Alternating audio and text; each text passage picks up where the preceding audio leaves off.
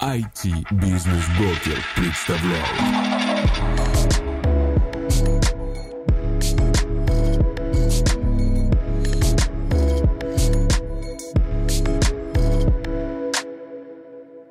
Друзья, приветствую вас в новом выпуске подкаста IT Бизнес Брокер про бизнес в IT.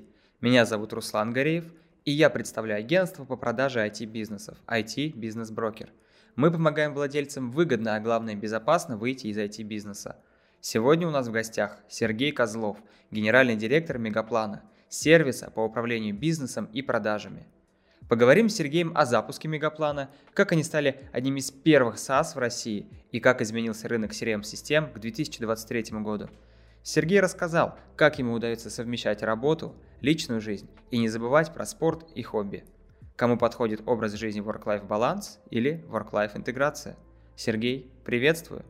А, расскажите про себя и свой карьерный опыт, чем вы занимались до Мегаплан и как вы пришли к должности директора Мегаплана? Добрый день. Да, это такой интересный вопрос с точки зрения, что я изначально не был в IT, и вообще даже специальность, которой я обучался в свое время, она а, экономического направления, то есть там даже специализация налогообложения, Пихановская академия, она тогда называлась сейчас университет. Для меня изначально вот, в начале карьеры путь такой был а, направлен в одну сторону. Я прочитал Драйзера «Финансист» книжку и посчитал, что, собственно, если собираешься стать более там, успешным в финансовом плане, не сказать, что богатым, но как-то, то надо вот идти учиться на экономиста и, соответственно, в эту сторону идти. Вот. После э, некоторого времени я попал на заводы и работал на заводах в Сибири. На алюминиевом заводе в Красноярске, в Саяногорске а, и позже на других. То есть это был такой прям другой поворот а, судьбы. И в итоге меня все это вынесло в 2010 году уже на путь IT-компаний. А, я попал а, в 1С компанию, и, собственно, в ней потом вот и работал. Сначала по игровому направлению, компьютерные игры, но, опять же, в роли экономиста, то есть э, финансового контролера, финансового директора, там, проектов некоторых. И таким образом, в последнее время меня спрашивают, мою специальность я называю IT-экономист через дефис вроде и IT, вроде и экономист. Собственно, в Мегаплан я тоже попал изначально как э, финансовый директор, потом э, функционал расширялся, добавили еще операционную работу, и в конце концов вот где-то уже, наверное, лет 10 э, как генеральный директор. Что такое Мегаплан? Расскажите нашим слушателям, как он появился, как давно. Вообще э, история Мегаплана начинается э, не с самого Мегаплана, а начинается с того, что талантливые ребята где-то в районе 2007-2006 года организовали интернет-магазин. Еще до всех этих озонов, а, Сбер, мегамаркетов и так далее а, существовал магазин Etinet. И изначально они продавали ноутбуки, потом присоединились другие предметы. И так как они были а, программисты, то они писали сами для себя операционную систему, ну, админку, в которой учитывали товары, учитывали а, продажи, и магазин очень быстро рос, там были инвесторы привлечены, там большой проект был. А в какой-то момент а, они поняли, что не хватает им для управления внутри самого вот этого разросшегося магазина, большого штата людей, то есть уже штаты шли а, там на сотни людей, им не хватает э, программы, ну, они же программисты, им не хватало программы для того, чтобы управлять этими людьми, управлять э, деятельностью компании, бизнес-процессами, и они посмотрели по рынку, ну, напомню, то есть на дворе был где-то 2007 год, либо были западные программы с английским интерфейсом, российских не было совсем аналогов, либо это были какие-то совершенно ужасные задачники а, и управление проектами программы. Тогда они решили идти программистским путем и самим написать для себя программу для своего большого интернет-магазина. Собственно, оттуда и появился Мегаплан. То есть он изначально появился как программа для управления, которую люди сами используют, используют для повышения своей эффективности. Потом его стали продавать вовне, Через некоторое время он откололся как отдельный проект, отдельное юрлицо, и в него вошли другие собственники. То есть он отделился от того магазина.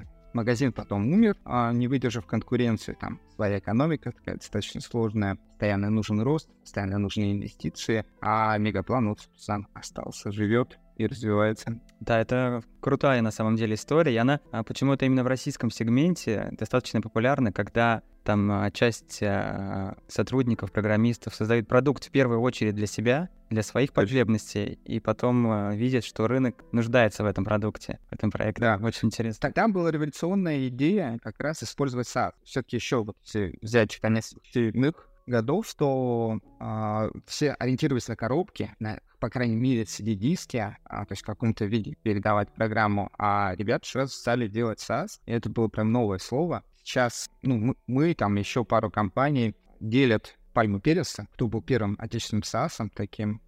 Ну, мы считаем, что мы тоже были прям с самых истоков. И, собственно, сама идея, она сложно заходила. Как так? Через браузер заходишь в интернет, а где хранятся данные, а насколько это безопасно. То есть еще должен был произойти такой слом понимания, а как платить по подписке? А что значит по подписке? Сейчас заплачу на год вперед, а вы куда-нибудь исчезнете. А вот докажите мне, что вы никуда не исчезнете. У вас есть стратегия развития там? Или какие у меня гарантии? И так далее. Сейчас, конечно, уже вот а, на дворе 2023 год, мы понимаем, все это настолько... Ты платишь за Яндекс Музыку, ты платишь за подписки какие-то там э, книги, аудио или еще.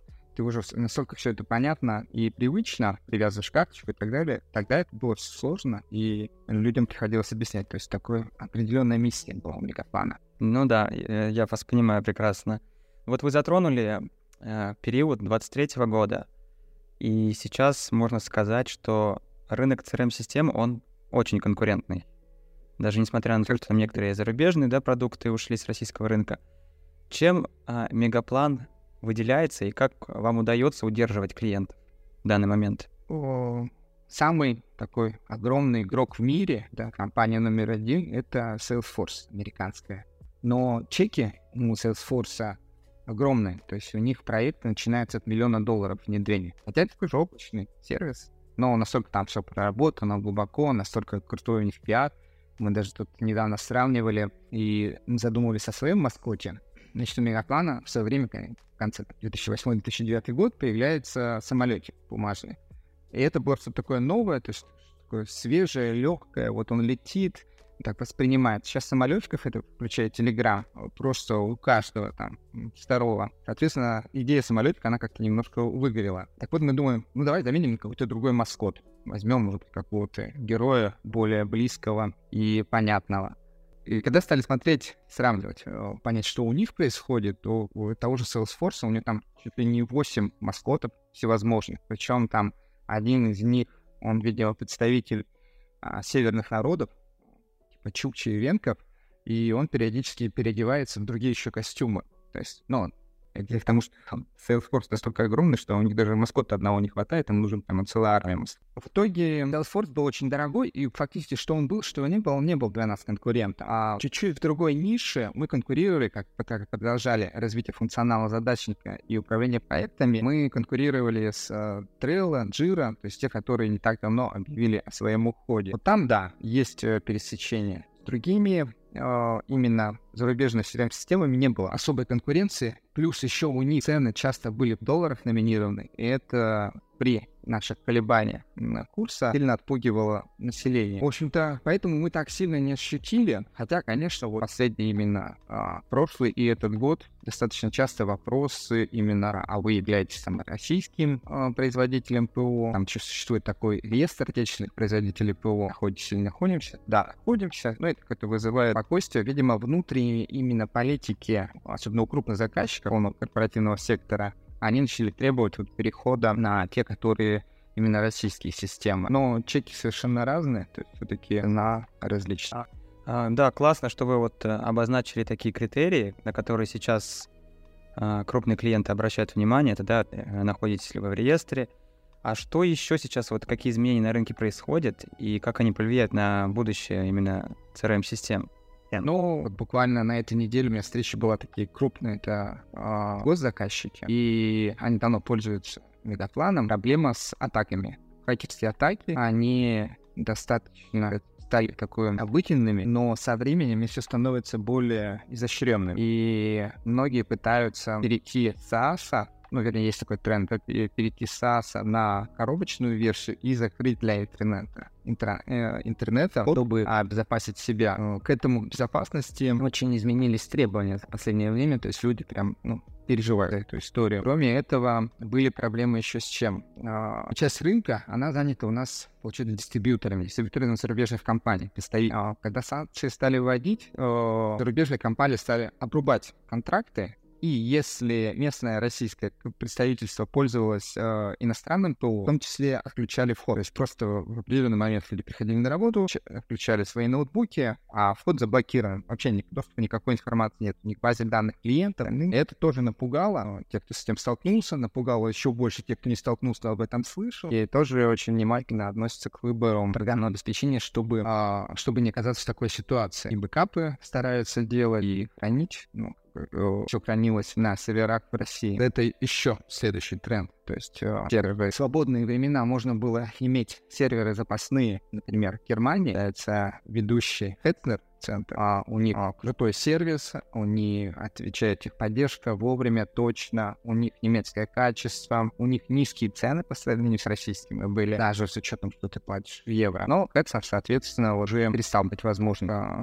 э, дата-центр хранения данных. Этому много чего препятствует, то есть и сами немцы там не в восторге э, предоставлять хранилище, если ты объявляешь что-то из России. А во-вторых, собственно, платежи. Там приходилось э, искать варианты платы именно с банков, которые дадут возможность в евро платить туда, в Германию, счетам. А в итоге последний раз банк, в который мы переходили, они просто выставили заградительный платеж, платеж меньше 10 тысяч евро. А у нас такого платежа не было уже к тому моменту. И вот вопрос, как заплатить, какие были пляски с буквами, не очень. Поэтому у нас сейчас все локализовано в России. Российские дата-центры дороже э, того же Тецнера раза в два и хуже раза в два. Качество, по надежности, по защите. Вот к сожалению, пока так. Посмотрим, как будет развиваться. Если такой большой спрос внутри страны, они будут как раз идти вперед. Еще туда же, в этот огород, кину камень. Э, после февраля прошлого года первыми, кто объявили о повышении цен, причем все как-то вот одновременно, неожиданно, буквально они к концу марта, они все задрали цены на 60% это цен.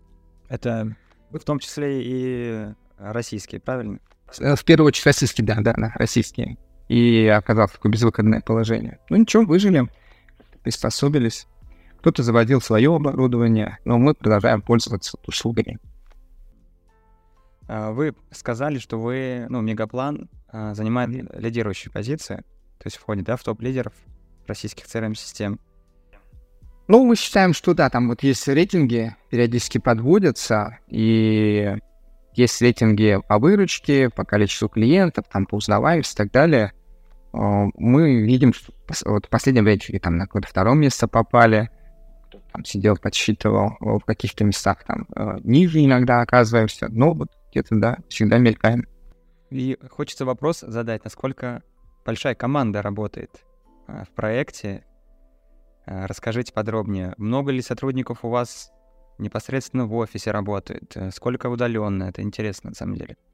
Вот здесь э, сложность вопроса в том, что часть людей, а, они на аутсорсе, это, допустим, э, копирайтеры, писатели, э, авторы статей. То есть у нас такой большой, один из больших проектов Мегаплана в свое время сложился. Он, э, ну, такой, первоначально он назывался такая игра слов, как Мегаплан, а проект назывался Большие планы. То есть это э, блог, э, в котором мы писали статьи. И у истоков его стоял Максим Ильяков, такой известный в определенных кругах личность. Значит, э, в чем смысл был? Смысл был в том, чтобы писать э, статьи для которые не напрямую рекламируют Мегаплан, но могут быть полезны для читателей. Читатели, узнавая бренд через эти статьи, начинают ему доверять, начинают про него рассказывать, и у тебя такой вот шлейф о, позитивного настроения. При этом людям не нравится, когда ты что-то такое втюхиваешь, э, предлагаешь. А когда очень мягко или там вообще как бы ничего не навязываешь, то это, наоборот, позитивно воспринимается. В общем, проект состоялся. Там у нас где-то в базе подписчиков там больше 100 тысяч, высокий open rate. Э, по-моему, вот последний был около 18%. Это считается такой для рынка достаточно высокий и, соответственно, такая узнаваемость. Так вот, эти вот авторы, большинство, мы им даем задания, и они, многие сами там уже продолжительные периоды времени, но понятно, что они не в штате, хотя постоянно делают ту часть продукта, которая вот касается написание статей в блог. Поэтому плюс-минус около 100 человек. Э, это не очень много, но и немало уже.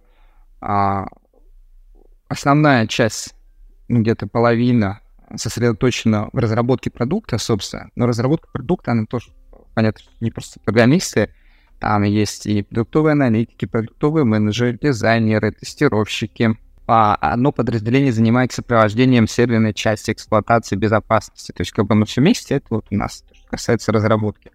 Второй блок — это коммерческие, и маркетологи, и продавцы. А с это такая проблемная история а, в связи с тем, что изначально мы были на позициях очень жестких, что нет, как бы удаленка — это такое очень а, специфическое. Это то, что мы... Это изначально это до локдауна 2019 года? Да, да, да, как это ковида, да. И у нас, допустим, если есть внешний офис, то он в Минске, и это прям юридическое лицо, наша дочерняя компания, и это люди, которые ходили в офис, как бы вот, ну, офис Москвы, офис там, все понятно. Как человек будет из дома работать, это было не, непонятно. Но еще вот до ковида началась тенденция, когда а, ребята, а, кто приехал в свое время в Москву, отработал несколько лет в допустим, там, два года, и он понимает, что ему, как бы, особенно с рождением детей э, и каких-то семейных обстоятельств, выгоднее вернуться в свой там Владимир, Белгород э, и так далее, Томск. И остаться, ну, остаться работать в мегаплане, но удаленно. И вот у нас началась такая тенденция еще до ковида, когда один, второй, третий, четвертый начинали отъезжать из Москвы раньше все старались в Москву, а потом стали вот уезжать.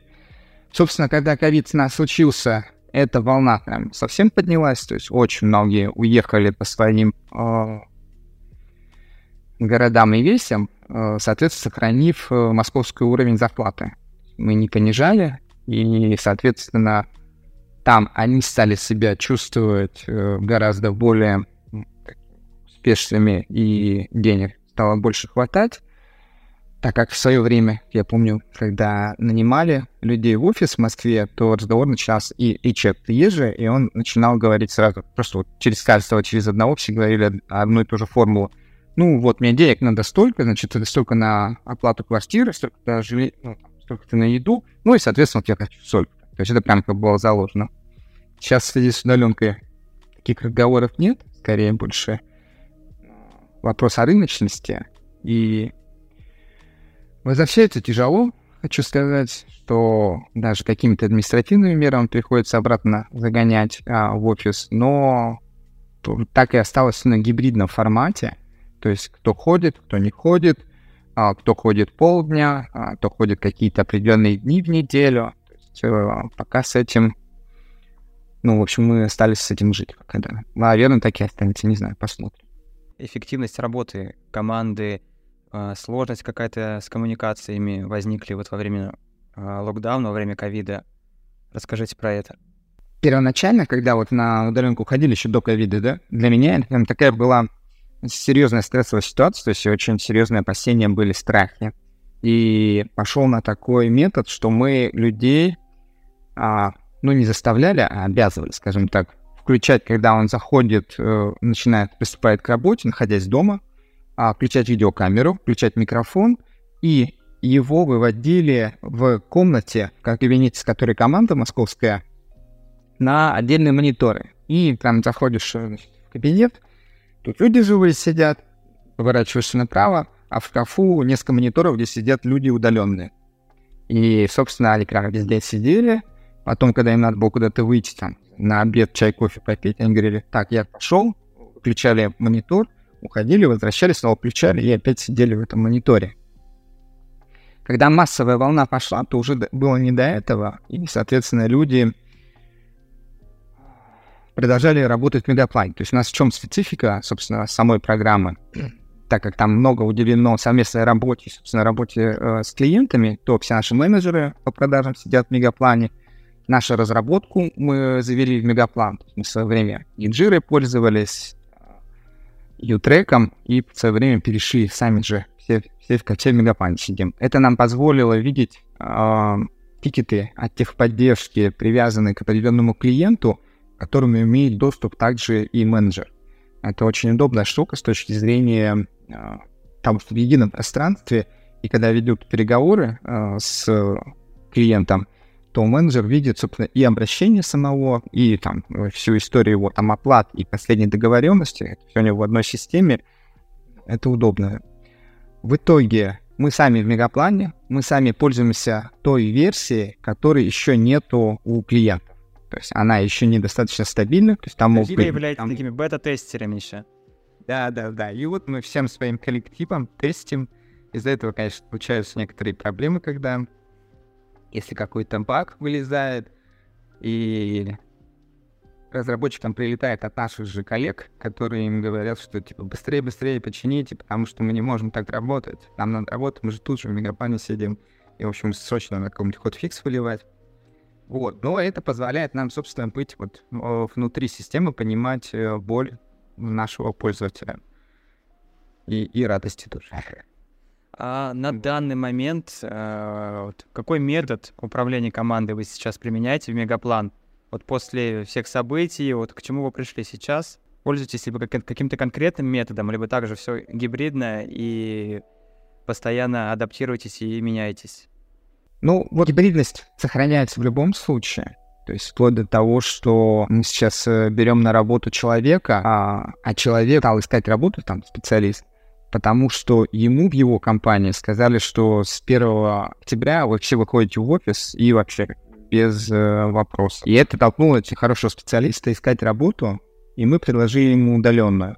То есть э, понятно, что если сейчас жестко закручивать гайки, то будут потери. А потери не хочется, хочется сохранить коллектив. К тому же, что у нас так сложилось, что где-то процентов 25-30 коллектива работают 10 лет и больше. Это очень, очень мало текучка и большая цифра людей, кто работает по 10 лет и больше. У нас некоторые девушки по два раза в декрет успели и вернулись опять после первого и после второго декрета, опять возвращались в мегаплан. А в с этим мы там придумали когда первые появились такие десятилетние, придумали, как их поздравлять. Значит, ну, понятно, там заводится обсуждение внутри самого мегаплана а, поздравительное, и мы готовим, получается, часть подарка, которая для всех одинакова, а потом индивидуально, как мы человека знаем, ему предлагаем какой-то отдельный еще дополнительный подарок, наборы и статуэтка, на которой написано «10 лет полет нормальный». Осенью еще несколько человек будет из того призыва, которому 10 лет надо будет их поздравлять. Значит, про методы очень демократично все.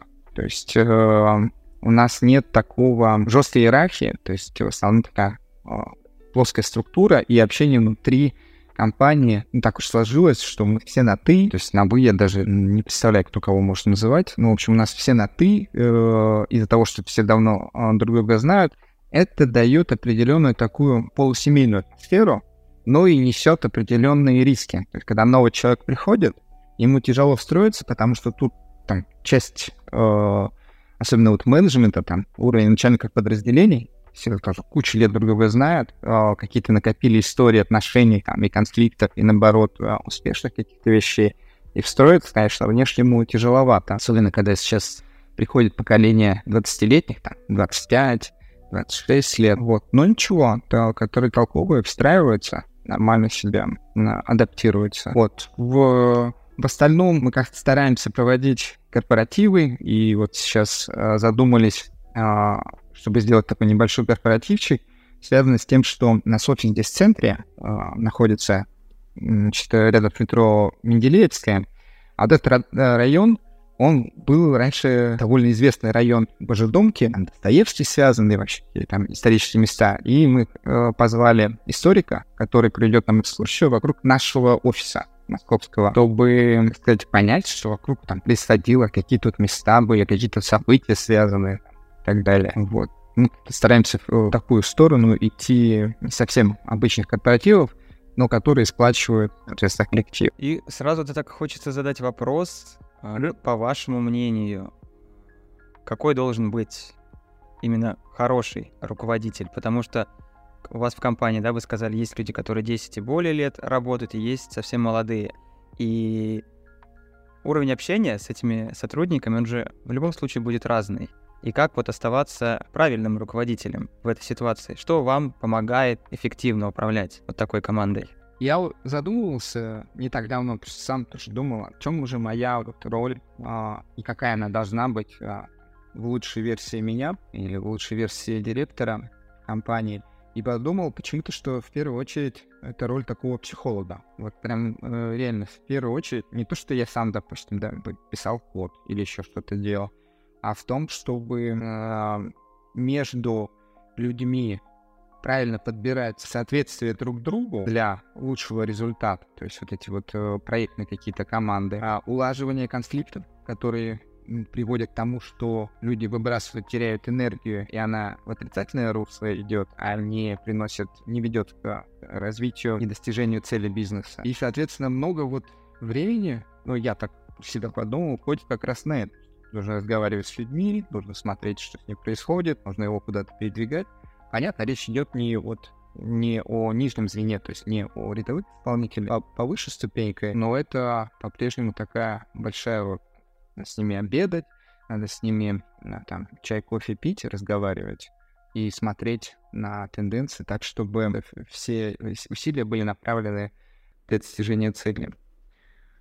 Вторая роль, она такого авторитета должна но авторитет зарабатывается через поступки. Как бы вот каждодневно, каждую неделю а, что-то делать, приносить какие-то идеи, принимать какие-то решения, которые в глазах остальных будут создавать по кирпичику твой авторитет. То есть невозможно прийти и сказать, ну все, я теперь вот начальник. История была еще, когда первый раз я стал начальником отдела, или вот второй раз, ну неважно.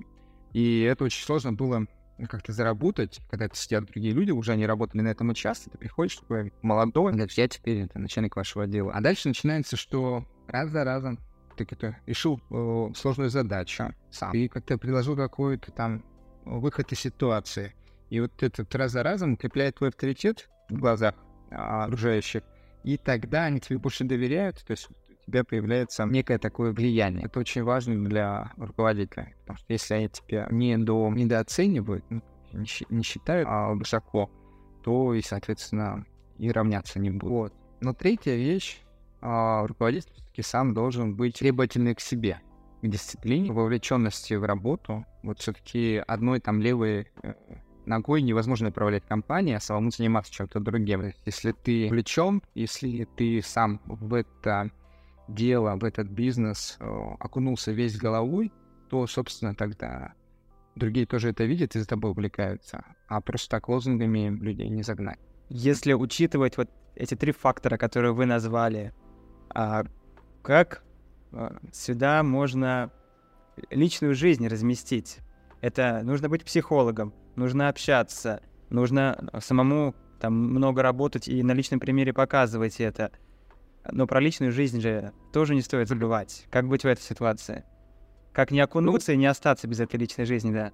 Ну и э, какой-то момент, причем вот э, у меня где-то слом произошел после того, как все-таки роль поменялась э, с финансового директора на операционного и больше увлечения стало в саму работу, в разные вопросы работы, не только там а денежные, то от work-life life баланса я перешел к work-life integration, и вот это, эта концепция, она со временем просто как бы тебя затягивает, и ты уже не понимаешь, как может по-другому. Когда меня спрашивают, как это, я говорю, ну, это значит, что я всегда работаю, и я всегда отдыхаю. Это одновременно и то, и другое. То есть э, я могу поставить э, тренировку э, на утро, но зная, что я буду после нее работать и буду еще работать вечером. То есть, э, и, допустим, вчера э, последний комментарий я написал, было уже там 12.30 э, ночи.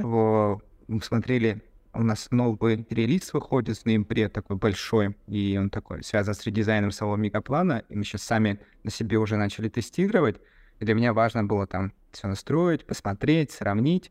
И вот, в общем, итоге отчет я так там написал из пяти пунктов, э, что там так, а что не так, и послал.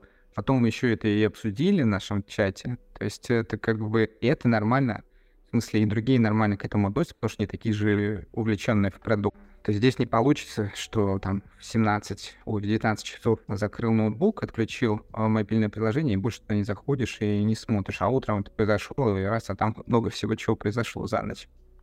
Вот. Времени поэтому хватает, потому что я знаю, что потом я выделил время там а, с детьми побыть, когда они вернутся после школы, потом мы еще куда-то сходим, может быть, там еще что-то сделаем. То есть это вот такой процесс, но одновременно там у меня может лежать э, мобильный телефон с мобильным приложением Мегаплана, я открою, посмотрю, если пришло уведомление, чтобы всегда был расчищен э, входящий ящик. Потому что я знаю, что люди ждут от меня ну, достаточно быстрого ответа. Такая коммуникация должна быть быстрая. Очень легко, мне кажется, столкнуться с выгоранием с таким темпом. Сталкивались ли вы вот с этим ощущением? Конечно, не без этого. В некоторые моменты, когда, допустим, что-то идет не так, клиенты э, мало платят, ты не выполняешь э, план по выручке, уходит какой-нибудь толковый сотрудник, которого ты ценил, а он, кажется, а, втихаря нашел работу и даже не попрощался. То есть такие вот моменты огорчения не наступают, но потом, потом это сменяется на следующий день а, чем-то позитивным, и ты снова увлекаешься в эту повестку. Для меня, как отдушины, там несколько есть э, хобби. То есть, во-первых, это спорт, и спорт такой достаточно агрессивно адреналиновый. А, да, я на бокс хожу, причем хожу где-то 3-4 раза в неделю, достаточно такой плотным графиком и с такими достаточно тяжелыми тренировками. Вот. А там, соответственно, ты точно не думаешь о работе, ну, ты в эти часа, и как раз перезагружаешься, как бы. Второй, э, второе хобби у меня есть такое более спокойное и расслабленное, для него прямо надо время, там надо большая подготовка. У меня есть, ну, я коллекционирую э, оловянных солдатчиков, это еще да, с детства началось, и плюс я еще раскрашиваю. Ну, это да, это к слову о том, что вы сказали на личном примере, да? Я думаю, и сотрудникам своим на личном примере показываете, что можно и погружаться полностью в бизнес, да, и вы вот точно, точно так же сейчас увлеченно рассказали про свое хобби, и про бокс, и про вот, э, собирание моделей. И хочу задать вопрос. Вот э, мы в нашем агентстве там помогаем, да, владельцам продать бизнес, инвесторам найти подходящий. И для владельцев у нас есть такой обязательный вопрос. Это сколько времени на управление бизнесом он тратит в день, в неделю. И вот э, хочу этот вопрос вам адресовать. Если взять в день, либо в неделю, как вам удобнее будет, сколько времени вы уделяете это суммарно? Особо не заморачивался над подсчетами. А если оценить, ну, я думаю, что, конечно, время работы явно больше, чем 40-часовая рабочая неделя. Вряд ли, опять же, она 80-часовая у меня там. То есть это не, не какое-то превышение безумное. Все равно надо и высыпаться, надо и отвлекаться, и на другое время тратить. Но при этом вот этого нету разделения между рабочими часами в течение рабочего дня и выходными. То есть я также выходные работаю. То есть э, и проверяю календарь, смотрю, что мне надо подготовиться к каким-то совещаниям. Если, допустим, это воскресенье, то на понедельник. А, пишу послесловие, читаю статьи нашего для нашего блога. Тоже выходные могу делать. Переписываюсь э, там в рабочем чате, мы обсуждаем разные вещи. И какие-то бизнесовые, и, собственно, про продукт, про развитие, куда двигаться дальше про конкурентов там. То есть это тоже часть, часть работы моей. Вот, поэтому я бы так, если грубо оценить, то больше, чем нормированно, но меньше, чем э, меньше, чем там какое-то превышение в два или в три раза. Где-то так. Плюс э, я же сам себе назначаю совещание, то есть от меня больше зависит. И, например, с этой точки зрения я стараюсь делать не больше четырех совещаний в день. А, ну, таких усредненных, да, Конечно, есть совещания короткие, есть длинные, но в среднем больше четырех в день становится тяжело. И, допустим, вот один день недели, четверг, я делаю очень разгрузочным для себя, для того, чтобы писать какие-то имейлы кому-то внешним, чтобы что-нибудь там читать э, на то, что не хватало времени. Это у меня в четверг только одно совещание, непродолжительное. Вот, и я как-то так стараюсь один рабочий день держать более свободным именно вот таких встреч. Ну, если говорить э, про вот метод э, work-life интеграции, то это mm-hmm. отлично подходит для директоров, для топ-менеджмента, да, для управляющих. Можно ли применять его ну, к линейным сотрудникам? Или все-таки вот именно придерживаться work-life баланс? Ну, естественно, да, что в силу их а, специфики да, работы, у них, конечно, work-life баланс, потому что для них задание спускается сверху.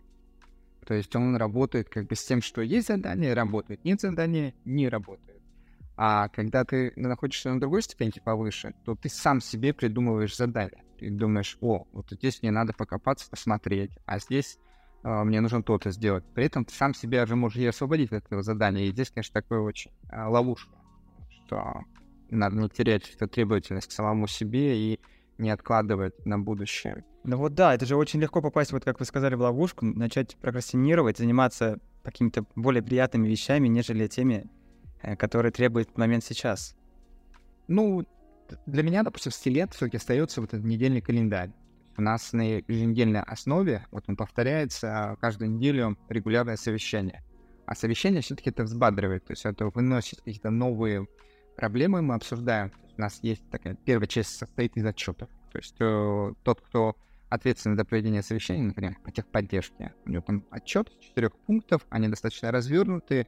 Мы смотрим, допустим, за неделю оценки, какие мы получили от клиентов, когда они на тикет а, имеют возможность там проставить там 5 звездочек или одну звездочку. А, если, коммента... если плохая оценка, то мы смотрим сам тикет на этом совещании, что было, почему было, адекватно ли человек оценил, а, что он написал в комментарии, и делаем из этого выводы.